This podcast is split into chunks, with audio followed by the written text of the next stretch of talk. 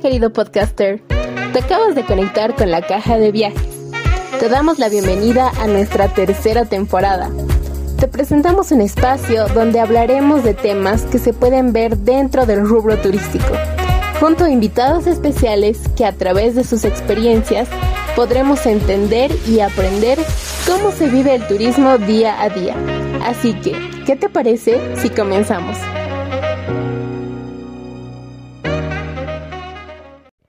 La pandemia nos tuvo encerrados durante mucho tiempo, pero ahora las personas están volviendo a salir y viajar.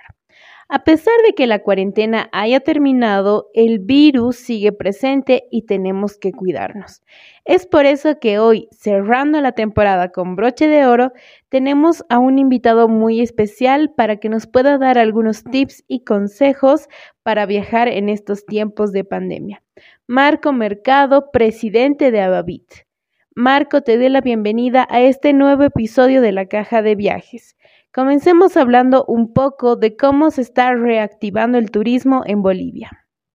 Muchas gracias por la invitación. Eh, muy gustoso de estar acá. Bueno, a tu consulta, ¿cómo se está reactivando el turismo en Bolivia? Creo que recién está iniciándose este proceso de reactivación y se está comenzando con la reactivación del turismo interno, del turismo local, lo que antes no ocurría. Creo que la, pandemia ha permitido que el turista, el, pasajero, el ciudadano, comience un poco más a ver al destino eh, local, al destino nacional como una alternativa para visitar y conocer. Recién se están generando las condiciones necesarias para la reactivación. Creo que todos los prestadores de servicios turísticos están trabajando en lo que son los protocolos de bioseguridad, tanto de las empresas como de los destinos turísticos.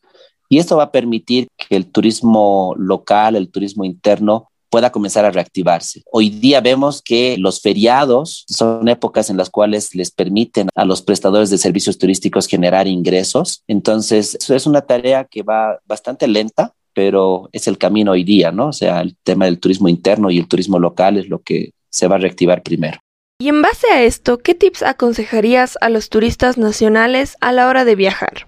Los tips para realizar un viaje, en este caso local, creo que es importante que el turista antes se informe del destino turístico, se informe de los prestadores de servicios turísticos que están, no te digo legalmente establecidos, sino aquellos prestadores que tienen la certificación de los protocolos de bioseguridad, que cumplen con los protocolos de bioseguridad. Hoy día estoy seguro que antes de tomar la decisión de viajar hay que informarse y, y van a comenzar a generar diferentes plataformas de información porque el turista hoy día necesita estar más informado que antes. Los tips definitivamente son, primero, conocer el destino, ver si el destino cumple eh, o es un destino que cumple con alguna certificación de bioseguridad, conocer muy bien si aquellos prestadores de servicios turísticos están con la certificación y ver y conocer cómo también está la incidencia de, de, contagios en esas zonas, ¿no? Porque esos son los tips que hay que tomar en cuenta antes de conocer un destino o visitar un destino. Sí, creemos que es muy importante informarse antes de viajar. ¿En qué medidas están tomando los requisitos en los aeropuertos o fronteras? Entonces sí, es indispensable que los turistas sepan a lo que se están ateniendo. Y si hablamos de, digamos, de tomar la decisión de viajar al exterior, o sea, con mayor importancia hay que ver cuáles son las medidas que están tomando esos países para recibir a los turistas. Hay países que tienen determinaciones, un ejemplo, de llevar una prueba PCR con tres días de antelación antes de la llegada. Hay países que te dicen que cuando llegas al destino tienes que hacerte quizás una prueba en ese momento y esa prueba es cubierta por el mismo Estado, ¿no? Y hay determinaciones que toman cada país. También es importante y hay que, hay que buscar y hay que ver cuáles son aquellos destinos que te, que te están abriendo las puertas porque saben que el turismo es una fuente de ingresos muy grande y es transversal, ¿no? O sea, ayuda a diferentes sectores. Entonces, para eso, para, para los viajes al exterior, primero hay, hay que ver el tema de cuáles son las medidas que toman los países para recibir a los turistas. Hay que obviamente conocer el tema de las visas o los documentos que se requieren para ingresar. Y lo más importante es hacer una constante verificación de cuál es la incidencia de los contagios en esos destinos turísticos. Y ya sea a nivel nacional o el extranjero, tenemos que tener claro que vamos a convivir con el COVID por mucho tiempo. Entonces acá lo importante es estar informado, es saber a qué destino estoy yendo y cuáles son las medidas de seguridad que yo debo cumplir. Y creo que lo más importante es que uno como turista cumpla sus propios protocolos, ¿no? Y para eso me, animo a decirte que hay tres cosas que creo que debemos todos cumplir, ya sea en el exterior o dentro de Bolivia, para viajar. O sea, tenemos que guardar el distanciamiento, creo que eso es importante, es el uso de los barbijos y tres, el lavarse las manos constantemente, ¿no? O sea, creo que si uno cumple esas tres medidas, ya sea acá dentro de Bolivia o en la ciudad de La Paz, si va a visitar algún destino turístico o en el exterior, son esas tres medidas básicas las que uno debe cumplir, porque es la única manera de cuidarse, eso es, o sea, hay que, hay que cuidarse y hay que comenzar con uno. Y obviamente después vienen otro, otro tipo de tips que hay que tomar en cuenta, pero yo creo que esos tres son fundamentales, ¿no? Ya sea para visitar algún destino turístico dentro de Bolivia, dentro de La Paz o, o al exterior. ¿Y cómo podemos diferenciar cuando un destino es un destino seguro para visitar?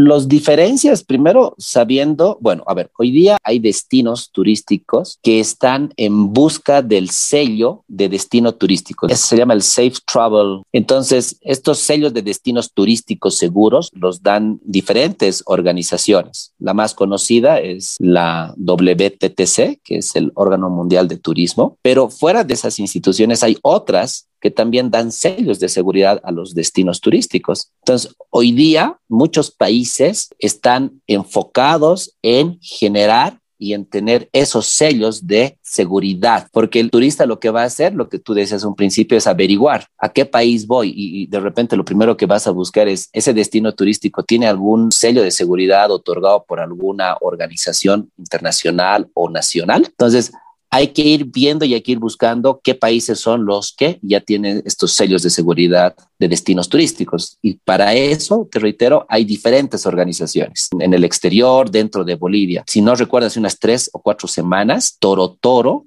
fue acreditado, fue certificado como un destino turístico seguro.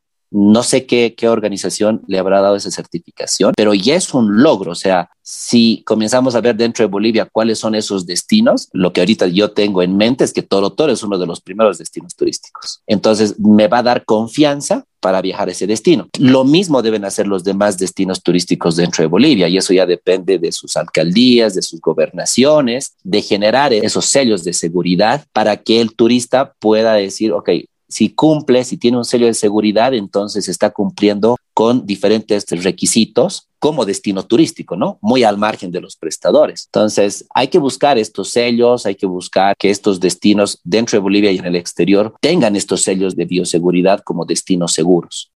Ya que mencionaste el caso de Toro Toro, sabemos que podemos tener cierto grado de confianza para visitarlo, pero aparte, ¿cuáles son los destinos con menos riesgo de contagio que se pueden visitar en Bolivia? Cuáles son los destinos con menos riesgo de contagio. Yo creo que ahorita el virus está en todos los lugares. Creo que acá obviamente va a surgir de repente la tendencia a viajar a destinos al aire libre. Creo que eso va a ser lo primero. Muchas personas van a preferir viajar, digamos, al campo, a hacer caminatas, a lugares abiertos. Pero eso no significa que el virus no esté ahí en esos lugares. Puede estar, pero todo depende que uno cumpla con los requisitos y los protocolos uh, propios. Toro Toro es lo que se me viene a la mente porque es lo que recuerdo que hace unas tres, cuatro semanas lo han promocionado. Es un destino seguro turístico porque ha debido cumplir y cumple, me imagino, con todos los protocolos que debe hacer como destino. Y eso es lo que más bien deben hacer los demás destinos turísticos dentro de Bolivia. Un ejemplo, digamos, acá en La Paz, Copacabana, Coroico, Sorata.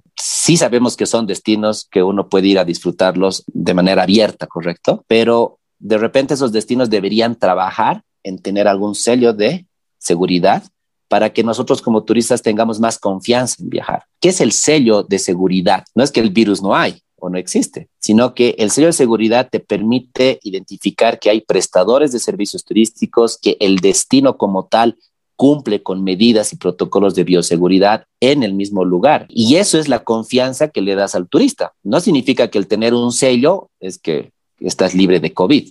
Eso no es así. Hoy nos pasa día a día cuando te, subes a un minibús, ¿verdad? O sea, tienes que estar totalmente protegido en el transporte público, pero estás evitando de repente quizás contagiarte porque estás cumpliendo con ciertos protocolos. Lo mismo debe ocurrir con los destinos turísticos dentro de Bolivia.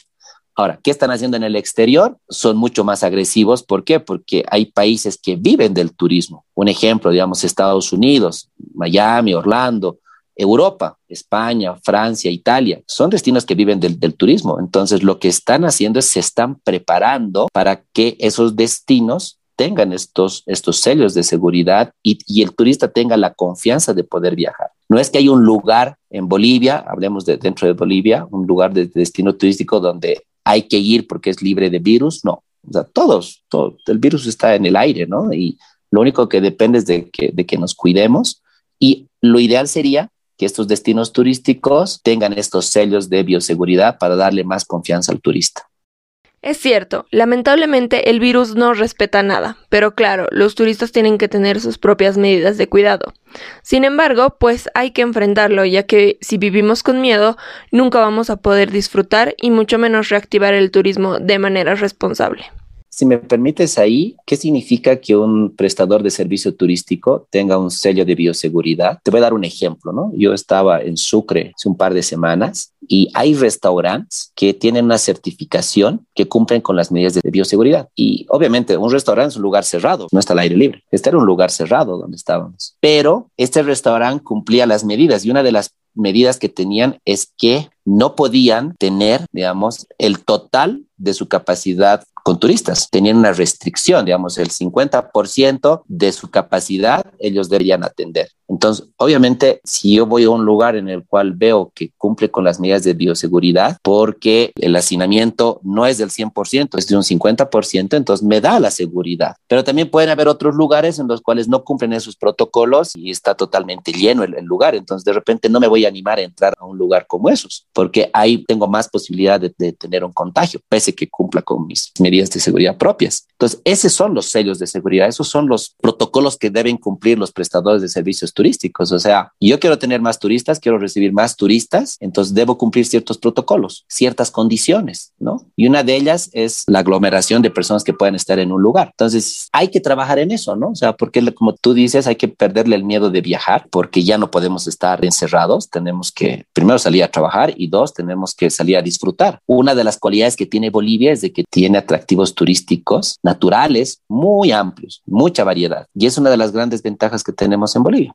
que hay que comenzar a visitar esos lugares, pero no significa que uno no se va a contagiar, sino que uno debe cumplir con los protocolos y qué mejor que el destino haga cumplir también esos protocolos. Entonces nos va a dar más confianza para viajar y es la única manera de poder reactivarnos en general como sector. Ahora que tocaste un tema bastante importante y dirigiéndonos a los prestadores de servicios turísticos, ¿qué medidas deberían tomar los restaurantes, los hoteles, etcétera?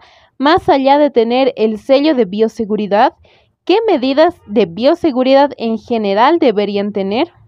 Te respondo primero indicándote que el año pasado el Viceministerio de Turismo junto con el Ministerio de Salud, trabajaron en los protocolos de bioseguridad que deben cumplir todos los prestadores de servicios turísticos. ¿Y quiénes son los prestadores de servicios turísticos? Transporte, el sector hotelero, las agencias de viajes, los tour operadores y también estaban dentro de esos protocolos, si mal no recuerdo, los guías, ¿no? Porque esa es la cadena principal de repente de las personas que trabajan de manera directa con el tema de turismo. Entonces, se han creado protocolos de bioseguridad que deben cumplir. Y estos protocolos hay que ir actualizándolos y se van actualizando porque, bueno, el, el virus tiene diferentes maneras de atacar muy diferentes a las de, a las de un principio, ¿no? O sea, ahora hay una nueva cepa, que mucho más corta de repente el, el, tema del contagio, una serie de cosas. Entonces, las autoridades han trabajado y han generado estos protocolos. Eso es por parte del Estado. El Estado ha generado y ahora, ¿qué es lo que corresponde? Es que los prestadores cumplamos esos protocolos, hagamos respetar esos protocolos. Y definitivamente lo que te decía a un principio, los protocolos para mí se basan en tres puntos distanciamiento social, el uso del barbijo y el lavado de las manos constante.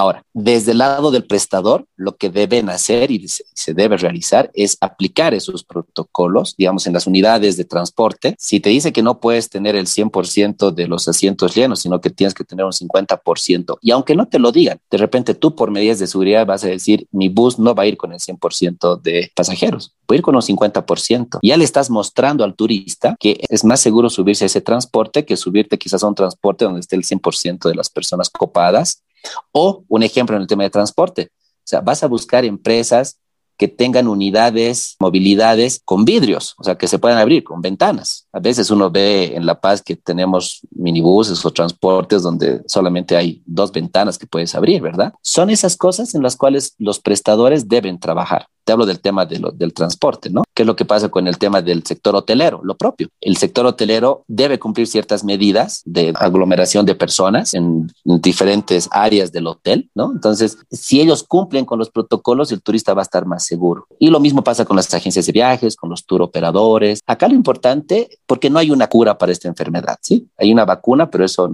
la, la vacuna no es que te vuelva inmune al virus. Entonces, mientras salga la vacuna, lo que debemos hacer desde el lado de los prestadores de servicios turísticos es hacer cumplir y mejorar los protocolos de bioseguridad. ¿Y qué le corresponde al turista? Te reitero, para mí tres cosas básicas. Distanciamiento, uso de barbijo y el lavado de las manos constantemente. Si vas a ir a un lugar donde ves que hay mucha gente y es un lugar cerrado, no te vas a quedar. O sea, es mejor esperar y decir voy a volver más tarde y voy a entrar de repente a este restaurante cuando vea que hay menor cantidad de personas, porque depende de nosotros. O sea, hoy día todos necesitamos trabajar, generar ingresos y el turista necesita viajar porque está cansado de estar encerrado. Entonces, es una decisión de cuidarse de uno mismo, ¿no? Hay protocolos, hay que cumplirlos, pero depende de uno de ser estricto también en hacer cumplir esos protocolos. Y bueno, hablando un poco de los productos de bioseguridad, por ejemplo del gel desinfectante o el alcohol mismo para la desinfección de la ropa, ¿qué elementos son indispensables para que los turistas puedan llevar en su equipaje para así protegerse del virus? Bueno, hoy día en el mercado hay muchos productos, ¿no? Que uno ve y te dicen, este es un producto 100% efectivo, de alcohol en gel, un ejemplo, ¿no?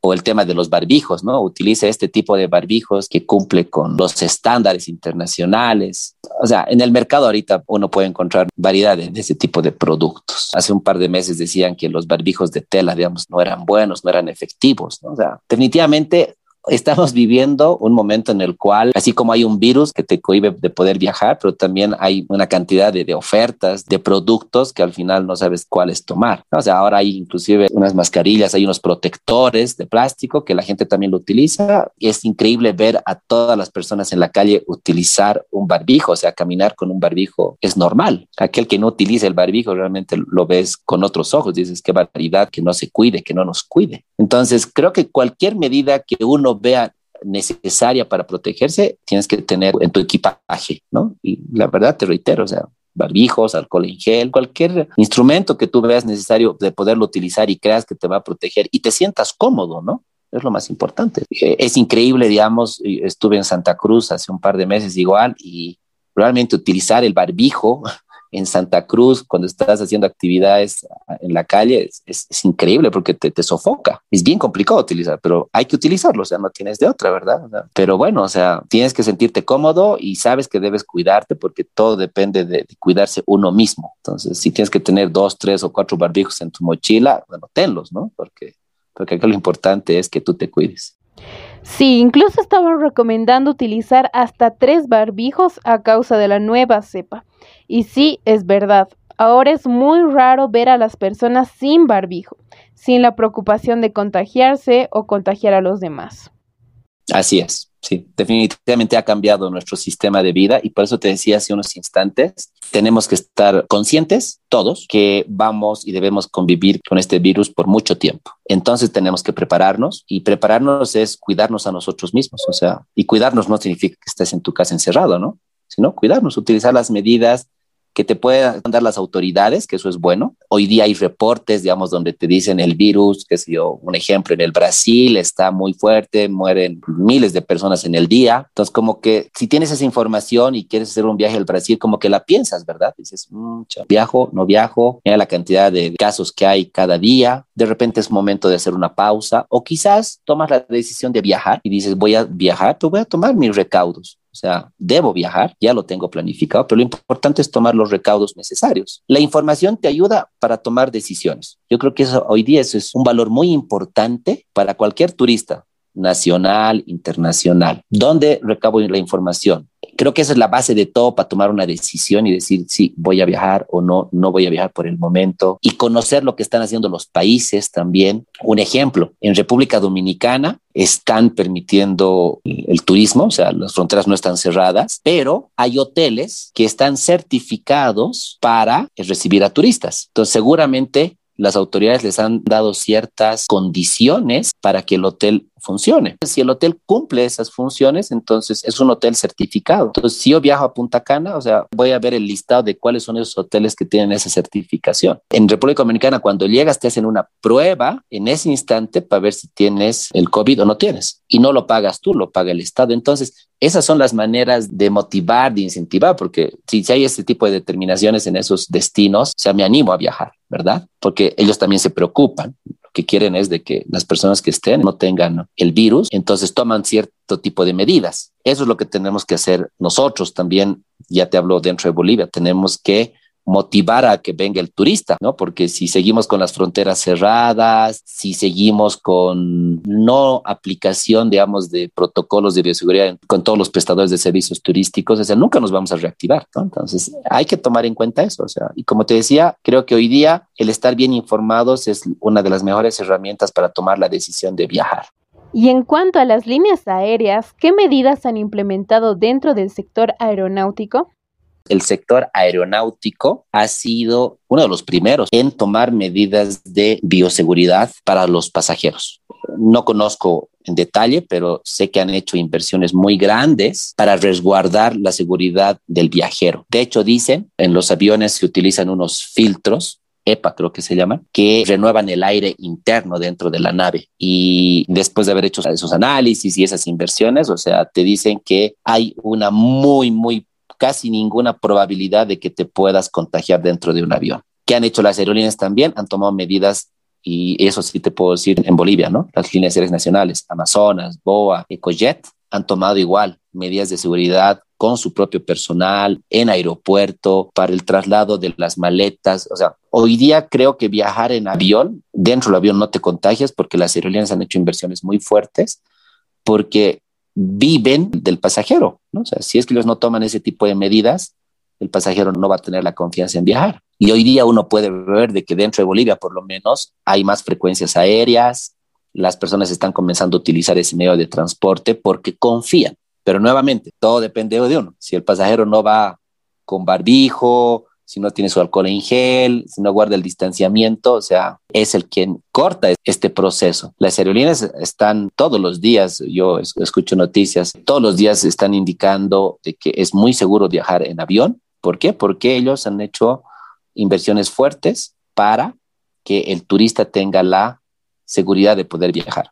Te hablo de rutas aéreas nacionales. En el exterior pasa lo propio. Las líneas aéreas que viajan al exterior o del exterior, perdón, igual han implementado medidas de protección, porque si no promueven ese tipo de medidas, el pasajero no viaja. Entonces, están cumpliendo todos los días y, y hoy día viajar en avión creo que es uno de los medios más seguros.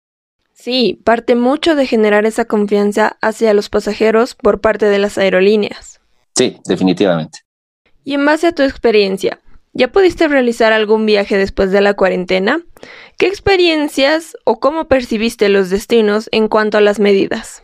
Sí, por mi actividad, por el trabajo que tengo, sí me ha tocado viajar al interior, Santa Cruz, en Sucre, en Cochabamba. Y lo que puedo decirte en general es que para comenzar, sí puedo dar fe de que las aerolíneas cumplen con los protocolos y es bastante seguro viajar en avión. A los hoteles que he podido ir, sí cumplen con los protocolos, a su manera, obviamente, porque el cumplir los protocolos requiere inversión. Hay hoteles que pueden tener una cabina de desinfección, un ejemplo, como quien dice, como hay hoteles que te pueden a la entrada solamente tomarte la temperatura y, chisguetearte un poco de alcohol en las manos, un ejemplo, ¿no? Hay algunos que sí lo, lo hacen de acuerdo a sus presupuestos, pero tratan de cumplir. Lo que sí me ha llamado la atención es que no se cumple, bueno, estuve en Sucre y Cochabamba en especial, como que no vi que se cumplieran, digamos, este distanciamiento en lugares cerrados, ¿no? O sea, veía que la gente se aglomeraba y había quizás casi un 100% de su capacidad en algunos lugares de, comida, me refiero. Entonces eso como que me preocupaba y de repente prefería no entrar a ese restaurante e irme a otro donde haya menos cantidad de personas. Pero creo que este es un proceso porque nos cuesta y nos va a costar de aquí en adelante, digamos, en tratar de cumplir estas medidas. Yo creo que todas las empresas, si quieren generar ingresos y tienen que o captar turistas, deben mostrarle al turista que cumple con protocolos y el turista va a poder reservar con anticipación de repente su mesa para ir. En general, te digo, he visto que la mayoría de las personas cumplen en la calle, la mayoría utilizaba barbijo, algunos no. Personalmente, digamos, como que no me parece muy responsable que hayan personas que no utilicen barbijos, porque creo que es un tema ya de respeto hoy día, ¿no? O sea, utilizar el barbijo. He visto que en algunos restaurantes sí toman sus propias medidas, tienen una bolsita al momento de ingreso para que coloques tu barbijo. Hay otros que no lo hacen, pero algo que sí puedo decirte en general, creo que depende de que uno trate de cumplir sus propias normas como turista. Y creo que el distanciamiento social es algo clave, que uno toma la decisión de entrar a un lugar donde hay mucha gente o no, porque es una decisión tuya. Hay varios restaurantes, entonces puedes ir a otros, ¿verdad? Lo propio en el tema de los hoteles. Hay hoteles que te dicen sus políticas, ¿no? O sea, debe guardar distanciamiento, las mesas de repente no están con su total capacidad porque ellos lo cumplen y obviamente tienes que cumplir tú también, ¿verdad? O sea, todo depende de, uno. Entonces, yo creo que a la ciudadanía y a todos nosotros nos falta tener más conciencia de que una de las maneras de evitar contagiarnos es protegernos nosotros. Y esa es una campaña que a mí me alegra mucho y felicitarles por el espacio que ustedes tienen, porque creo que eso es lo importante, ¿no? O sea, hacerle conocer a, a, tu público qué es lo que debería hacer, tomar en cuenta, ¿no? O sea, cada quien es dueño de tomar sus decisiones. Pero esos espacios que ustedes tienen te ayudan a informarte y ojalá que hayan más espacios y haya mayor continuidad en, la actividad que ustedes realizan, porque ayudan a las personas a tener un poco más de conciencia antes de tomar una decisión de viajar, ¿no? Entonces, te decía en un principio, hoy en día se va a requerir bastante información y ustedes están haciendo eso hoy día están informando, están poniendo su granito de arena. Entonces, ayuda y, va a ayudar y hay que hacer un seguimiento a estas plataformas, a estos espacios, para que uno después pueda tomar una decisión de viajar y de no enfermarse, ¿no? Muchísimas gracias. Y sí, lo que nosotros queremos es poder ayudar a la gente para que nos ayude a reactivar nuestro turismo y para que puedan disfrutar sin correr riesgos. Y ya para terminar esta entrevista que ha sido muy beneficiosa para todos los que nos están escuchando, si digamos que alguna persona quisiera viajar al exterior, ¿tendríamos que tener nuestro certificado de vacunación para los viajes internacionales? Por lado del turista, obviamente, si viajas al exterior debes cumplir con los requisitos que te piden. Hoy día, la mayoría de los países, por no decirte el 100%, te piden una prueba PCR la mayoría de los destinos, para ingresar. Pero ¿qué es la prueba PCR? Es una prueba en la cual te dice que hoy día no estás contagiado. Eso es lo único. Entonces hay que cumplir con ese requisito hoy día. Pero también se está trabajando, y eso lo, están haciendo oh, diferentes países en Europa, Norteamérica, creo que todavía no en Latinoamérica, pero están tratando de generar un pasaporte, es un pasaporte de viaje, en el cual puedes guardar la información y al lugar que vayas, digamos, a una línea aérea o un hotel, puedas mostrar que tú tienes tus vacunas o tienes una prueba PCR negativa. Ese se llama el Travel Pass, que hay diferentes iniciativas y las están tratando de implementar porque muestra como una medida de seguridad y una medida de confiabilidad que el pasajero que está viajando está al momento, está libre de COVID al momento de viajar. Entonces, es eso lo que se está trabajando y los países y los prestadores están trabajando en esa línea, están trabajando en, la línea de poder generar un pasaporte de vacunas, como quien diría, digital, y que esté sincronizado con todos. Entonces, Quizás va a pasar todavía un par de meses para que eso se, se, materialice, pero en eso hoy se está trabajando porque te reitero, o sea, vamos a vivir con el COVID por mucho tiempo y más bien para crear confianza están generando este tipo de condiciones, de aplicaciones. Y si uno viaja al exterior, y si me permites, podría hacer una sugerencia, si viajas al exterior o al interior, yo creo que deberías tomar los servicios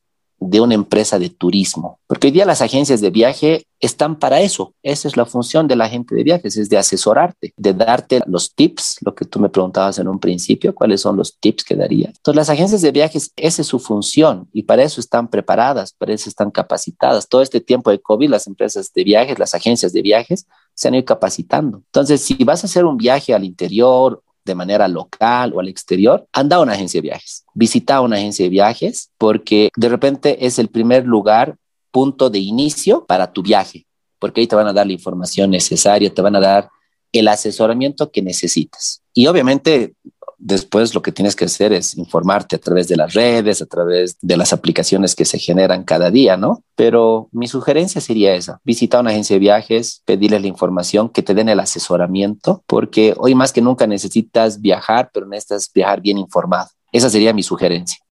Amigos, Protegernos y proteger a los nuestros es nuestra responsabilidad. Detener la propagación de este virus también está en nuestras manos. Aprendamos a informarnos acerca de los destinos que vayamos a visitar, para que podamos reactivar de poco a poco el turismo que un año atrás ha sido gravemente afectado a causa de la pandemia. Seamos responsables, pero también aprendamos a vivir y disfrutar de lo que los destinos nos ofrecen. Marco, de parte de todo el equipo de la Caja de Viajes, te agradecemos por habernos regalado un pequeño espacio para hablarnos acerca de las medidas y cuidados que deberíamos tomar antes de viajar de nuevo. Te deseamos mucho éxito en tus proyectos futuros y esperamos reencontrarnos en una pronta ocasión. No, Ana Gabriel, el agradecido soy yo. Eh, muchas gracias por este espacio. Felicitarlos nuevamente por, creo que es la tercera temporada que ya están con la caja de viajes. Me parece una excelente iniciativa. Y sigan ustedes adelante. Yo creo que ustedes como profesionales de turismo, como futuros profesionales, hoy día el turismo ha cambiado totalmente. Hoy nosotros necesitamos personas profesionales mucho más proactivos, necesitamos profesionales que tengan una visión diferente porque vamos a requerir que el profesional, el egresado de turismo, dé alternativas, de propuestas. Entonces, lo que ustedes están haciendo a través de la universidad, de esta iniciativa que tienen, es esa. Yo los felicito y espero que tengan muchas más temporadas, le den continuidad y eh, sigan llegando a ese público que ustedes quieren llegar. Entonces, agradecido soy yo y presto para cualquier momento de volvernos a reencontrar por este medio y desearles todo lo mejor a ustedes, a ti y a todo tu equipo. Muchas felicidades. Les recordamos que pueden seguirnos en nuestras redes sociales en Facebook, Instagram, YouTube y en nuestra página web donde podrán encontrar nuestro blog.